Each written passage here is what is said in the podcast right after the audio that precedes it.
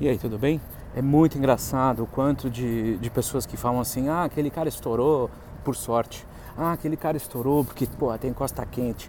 Ah, aquele cara estourou porque, porra, o cara, meu, conhece todo mundo, sai comprando os bagulhos, sei o quê.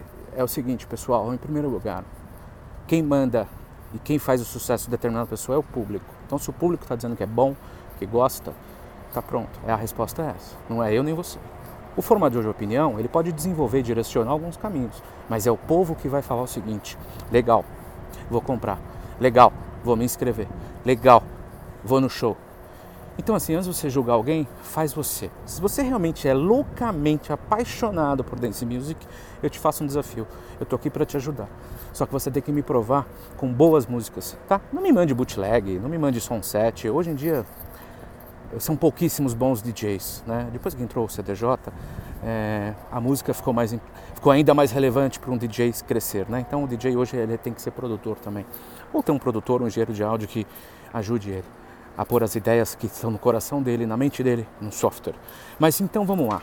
O desafio é o seguinte: se você é loucamente apaixonado por música e tem música dentro e verdadeira, manda para mim que eu quero bater um papo contigo.